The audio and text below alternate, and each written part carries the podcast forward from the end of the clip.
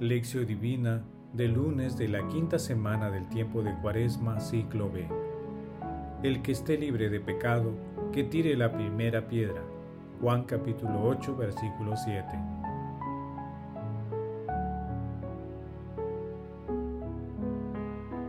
Oración inicial. Santo Espíritu de Dios, amor del Padre y del Hijo, ilumínanos con tus dones, para que podamos comprender los tesoros de la sabiduría que Jesús nos quiere revelar en este día. Otórganos la gracia para meditar los misterios de la palabra y revélanos sus más íntimos secretos. Madre Santísima, intercede ante la Santísima Trinidad por nuestra petición. Ave María, purísima, sin pecado concebida.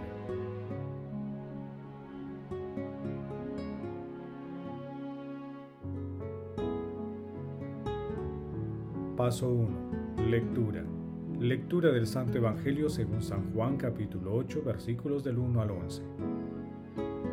En aquel tiempo, Jesús se retiró al monte de los olivos. Al amanecer se presentó de nuevo en el templo y todo el pueblo acudía a él. Entonces se sentó y les enseñaba. Los escribas y los fariseos les trajeron una mujer sorprendida en adulterio, y colocándola en medio le dijeron, Maestro, esta mujer ha sido sorprendida en flagrante adulterio. La ley de Moisés nos manda apedrear a las adúlteras. ¿Tú qué dices? Le preguntaban. Le preguntaban esto para comprometerlo y poder acusarlo. Pero Jesús inclinándose escribía con el dedo en el suelo. Como insistían en preguntarle, se incorporó y les dijo, el que esté libre de pecado que tire la primera piedra. E inclinándose otra vez, siguió escribiendo.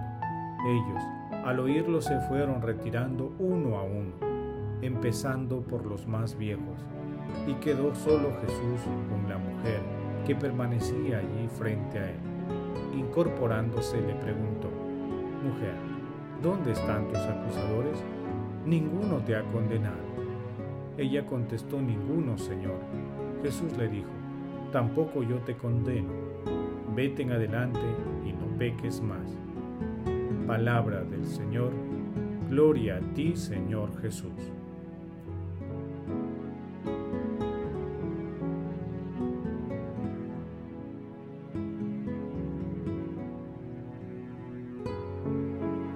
En el pasaje evangélico de hoy, sus adversarios ponen a Jesús en una dura prueba, la misericordia y la justicia. El objetivo de sus perseguidores era acusar a Jesús como enemigo de la ley de Moisés y por tanto enemigo de Dios. No les importaba la situación de aquella pobre mujer que iba a ser lapidada. Jesús invita a sus interlocutores, es decir, a los lectores de todos los tiempos, a pasar de la severa ley que señalaba la lapidación de la mujer a la ley de la misericordia, mansedumbre y bondad que todos debemos interiorizar. ¿De qué sirve tirar piedras si todos tenemos un techo de cristal? Cuando se fueron los acusadores, solo quedaron la miseria de la mujer pecadora y la misericordia de Jesús. Frente a frente, la mirada del perdón le devolvió la vida a la mujer.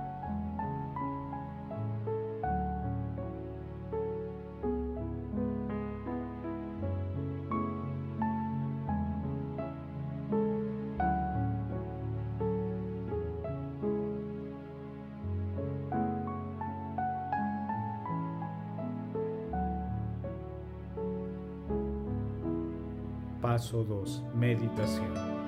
Queridos hermanos, ¿Cuál es el mensaje que Jesús nos transmite el día de hoy a través de su palabra? Meditemos con un texto del Padre Gonzalo Mazarraza.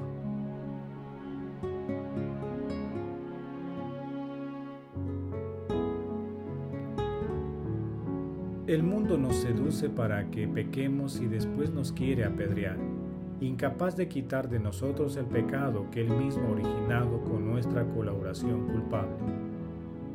Es el círculo vicioso que manifiesta la esclavitud del pecado y que termina con la muerte, su consecuencia última. Solo Jesús, el Cordero de Dios que quita el pecado del mundo, puede sacarnos de ese círculo mortal. Porque Jesús, el Cordero de Dios que quita el pecado del mundo, puede sacarnos de ese círculo mortal, porque Él carga sobre sí las consecuencias de nuestro pecado. Por eso, su perdón no es arbitrario ni superficial, sino que es fruto de haber entregado ya su vida por nosotros pecadores. Nos perdona porque antes nos ha rescatado. Ha pagado el precio de nuestra redención. No ha tomado a broma nuestro pecado diciendo que no tiene importancia. Es más, está dispuesto a subir a la cruz para así poder perdonarnos. Sabe muy bien que el precio será su propia sangre, y esa sangre es preciosa, es decir, de gran precio. Creer que a Jesús no le cuesta es banalizar la redención, olvidando que hemos sido comprados a precio de su sangre. Donde hay verdadero dolor por el pecado cometido, también habría necesariamente verdadero propósito de enmienda. De ahí que Jesús, al tampoco yo te condeno, añade, anda y en adelante no peques más. Su perdón no solo nos limpia la culpa, sino que nos da la fuerza para no volver a pecar. Nos libera de la esclavitud del demonio y nos hace criaturas nuevas, hijos de Dios. Pidamos al Señor creer que solo Él puede, con su perdón, regenerarnos a una vida nueva, verdadera vida de gracia, que ha roto para siempre con el pecado. No pequemos más. Hermanos, por ello es importante preguntarnos, ¿hay ocasiones en nuestra vida cotidiana en la que nos vemos tentados a juzgar y tirar piedras a los demás? ¿Puede emprender una defensa más activa de la vida, de la familia y de los valores cristianos? Que las respuestas a estas preguntas nos sean provechosas para mantenernos firmes en la fe y para no prejuzgar ni juzgar a las personas. Jesús nos ama.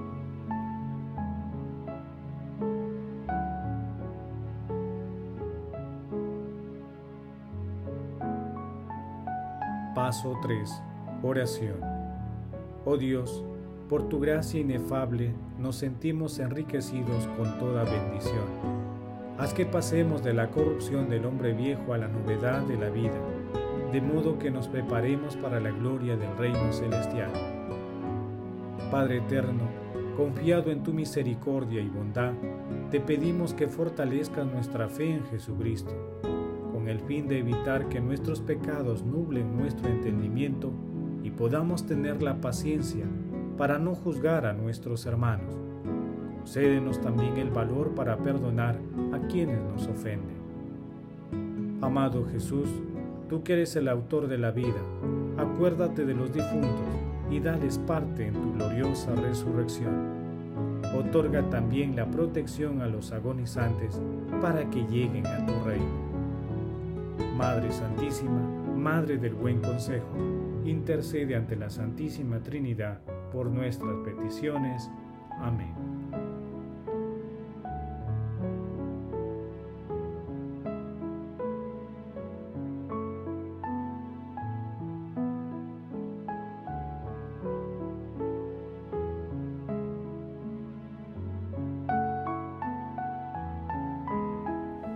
Paso 4. Contemplación y acción. Hermanos, contemplemos a nuestro Señor Jesucristo, un escrito de Isaac de Nínive. Adoro tu grandeza, oh Dios, que me creaste en tu amor y que en Cristo me salvaste. Gloria a ti que en tu benevolencia soportaste nuestras impiedades, que en tu compasión soportaste nuestro ser pecador y en tu dulzura removiste nuestras carencias, y que nos concediste creer en ti como conviene a tu grandeza. No miraste nuestra maldad, que siempre está ante ti, porque eres un Dios misericordioso. Vence siempre el fuego de nuestros pecados con el rocío de tu gracia.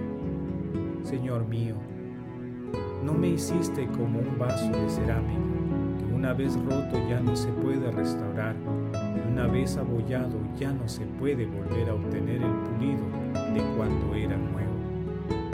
En tu sabiduría me plasmaste, en tu sabiduría me plasmaste como un objeto de oro y plata, que cuando se ennegrece, gracias al refinador que es la pasión de la compunción, vuelve a adquirir el color del sol y vuelve a ser brillante.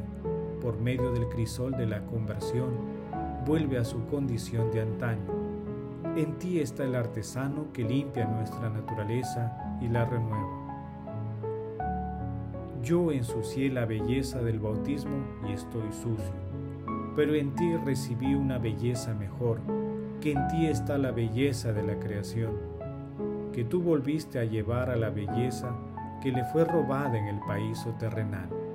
Oh Cristo, que remueves el llanto de la creación, concédeme el llanto escondido. Esas lágrimas no brotan por un impulso del cuerpo, sino por el ardor en la conversión escondida, ardor que conduce a la verdadera alegría. Mis pecados, Señor mío, son muchos, pero tu benevolencia es mayor que mis pecados. Mis impiedades aumentan, pero no se pueden comparar con tu misericordia. Cuando mis deudas aumentan, veo, Señor mío, que tu amor es mayor que mis pecados, y me veo reducido al silencio por lo que me he atrevido a hacer. Estoy sometido a la prueba por las visitas que me haces, y me siento maravillado, que me recompensas en sentido opuesto respecto a lo que yo merecía. Es tu don el que me ha acercado a conocerte y no a tu castigo. Te amamos, Señor, tanta bondad, tanta misericordia. En este día deseamos tener presentes los preceptos de nuestro Señor Jesucristo para evitar juzgar a nuestros hermanos. También queremos mejorar nuestra defensa espiritual a través de la oración. Nos comprometemos a orar y a realizar obras de misericordia en favor de aquellos hermanos que más están siendo golpeados por la pandemia que ataca a la humanidad. Glorifiquemos a la Santísima Trinidad con nuestras vidas. Oración final. Gracias Señor Jesús por tu palabra de vida eterna. Que el Espíritu Santo nos ilumine para que tu palabra penetre lo más profundo de nuestras almas y se convierta en acción. Dios glorioso, escucha nuestra oración bendito seas por los siglos de los siglos. Madre Santísima, intercede ante la Santísima Trinidad por nuestra petición. El Señor esté con ustedes y con tu Espíritu. La bendición de Dios Todopoderoso, Padre, Hijo y Espíritu Santo descienda sobre ustedes y los acompañe siempre. Amén. Bendigamos al Señor Demos gracias a Dios.